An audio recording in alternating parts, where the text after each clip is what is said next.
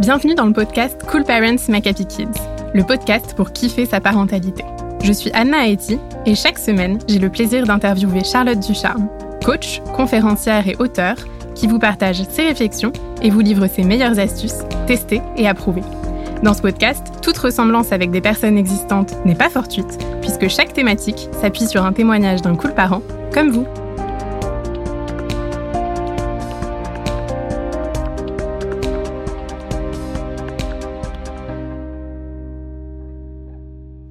Cette semaine, on va parler de toutes ces fois où on a l'impression que nos enfants ne nous écoutent pas et qu'on se retrouve à répéter la même chose encore et encore.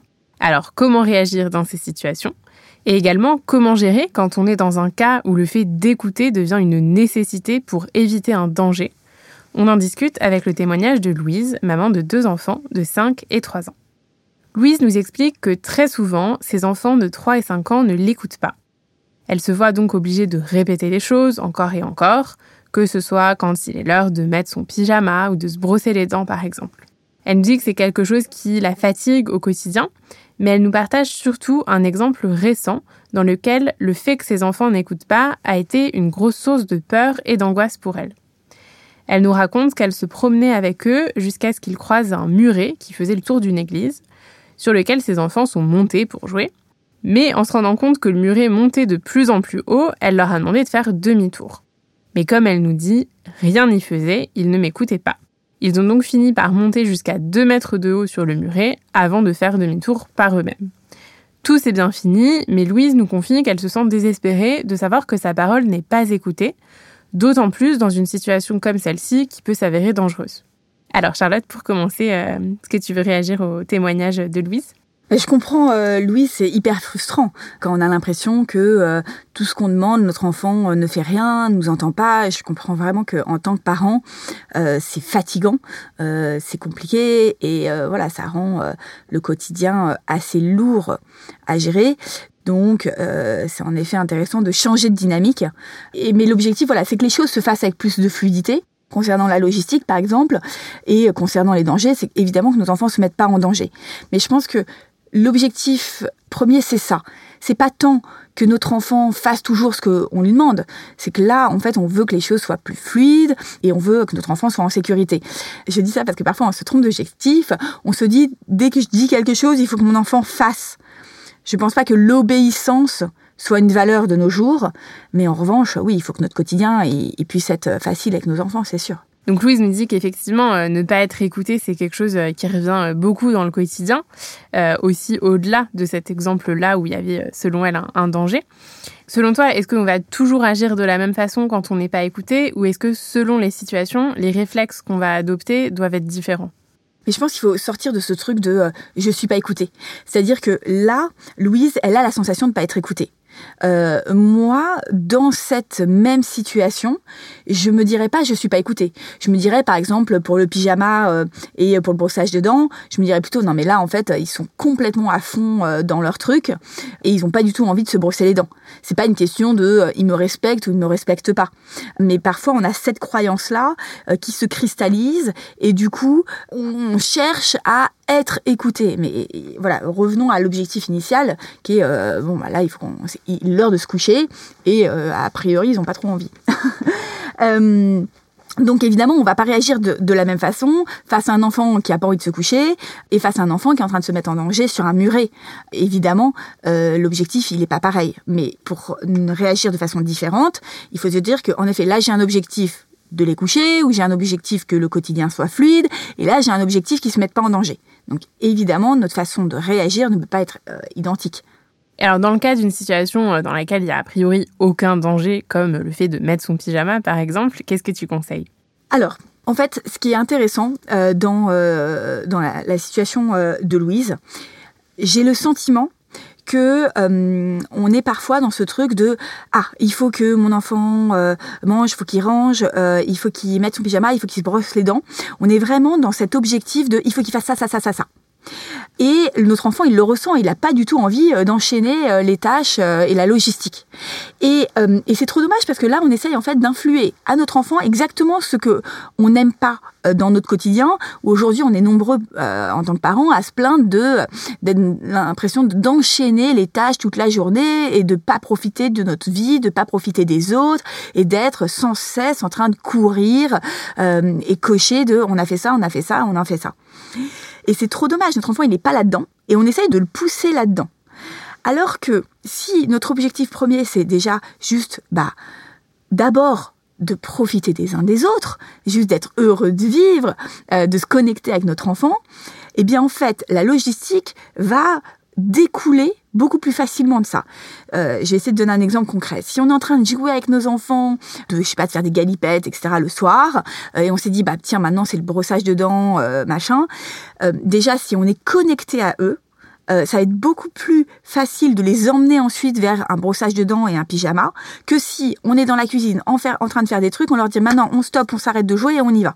Là, on se positionne en tant que, euh, je sais pas, pas dresseur, mais en tant que euh, personne euh, qui met des règles et qui essaye de faire faire des choses, un enchaînement de tâches à, l'enfant. C'est pas être connecté à, à son enfant que de faire ça. Alors que si on se dit allez venez on va lire une histoire et après l'histoire bon on se met en pyjama mais on est connecté avec notre enfant, les choses elles se passent naturellement de façon plus fluide parce que on a l'impression d'être voilà, dans le même bateau que l'autre, d'être avec l'autre et donc naturellement c'est plus facile.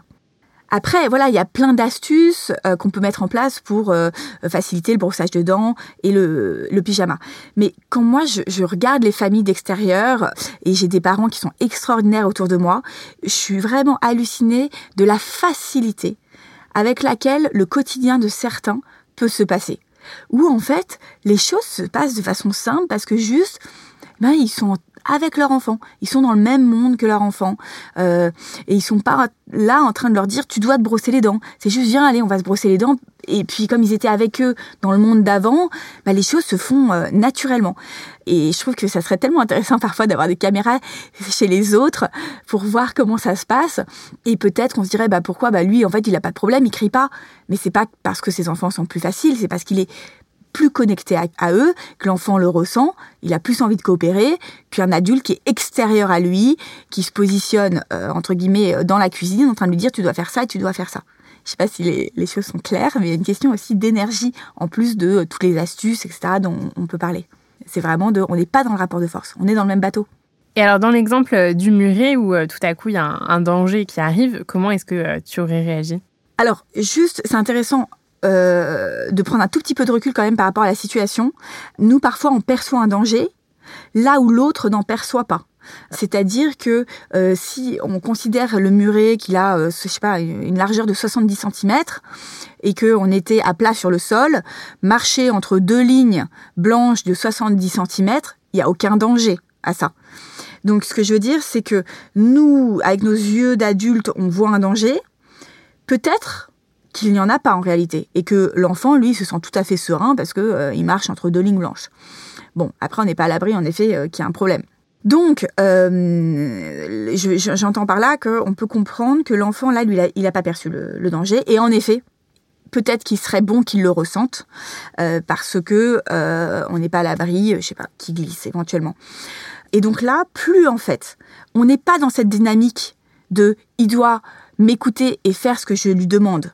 Mais dans cette dynamique de là, il y a un danger, donc il faut que tu descendes on va être écouté. C'est-à-dire que si on est un parent qui à chaque fois se plaint de pas être écouté, euh, je t'ai dit de faire ça, tu l'as pas fait, je t'ai dit de mettre ton pyjama, il faut que tu le fasses, je t'ai dit de descendre du muret, il faut que tu le fasses. On met un peu tout sur le même plan en fait, quand je te dis il y a un truc, il faut que tu le fasses.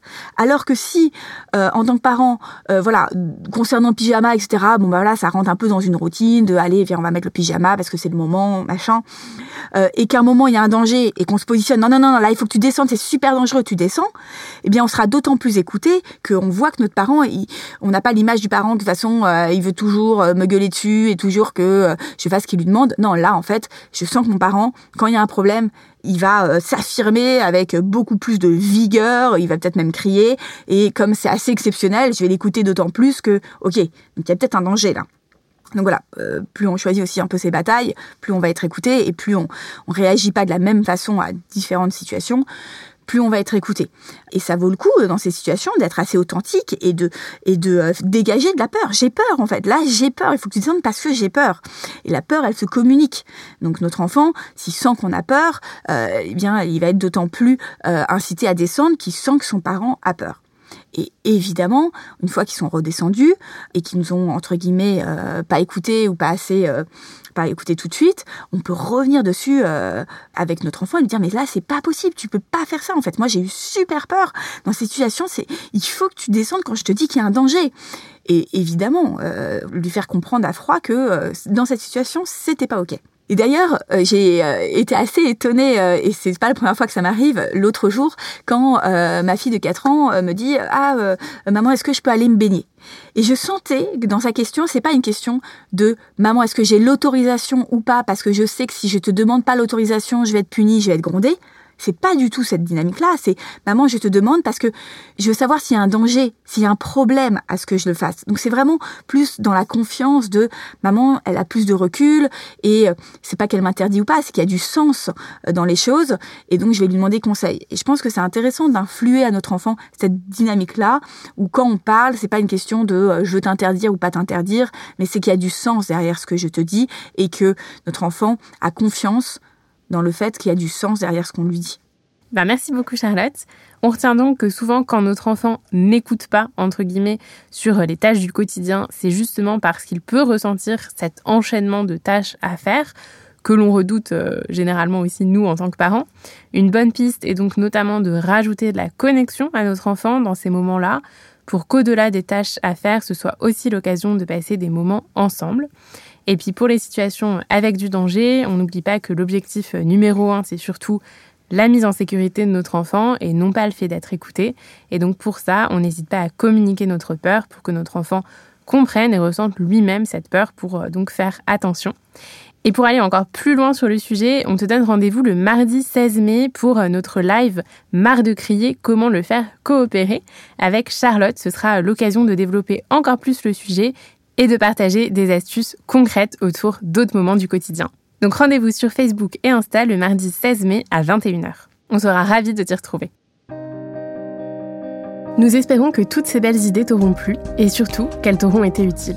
Si tu as envie que ton témoignage soit le prochain à passer à notre micro, n'hésite pas à nous partager ta situation en nous écrivant par mail ou sur nos réseaux sociaux. Et si tu cherches quel épisode écouter ensuite, il y a déjà plus de 50 épisodes qui sont disponibles gratuitement. Tu peux t'abonner sur la plateforme que tu es en train d'utiliser pour ne plus les louper.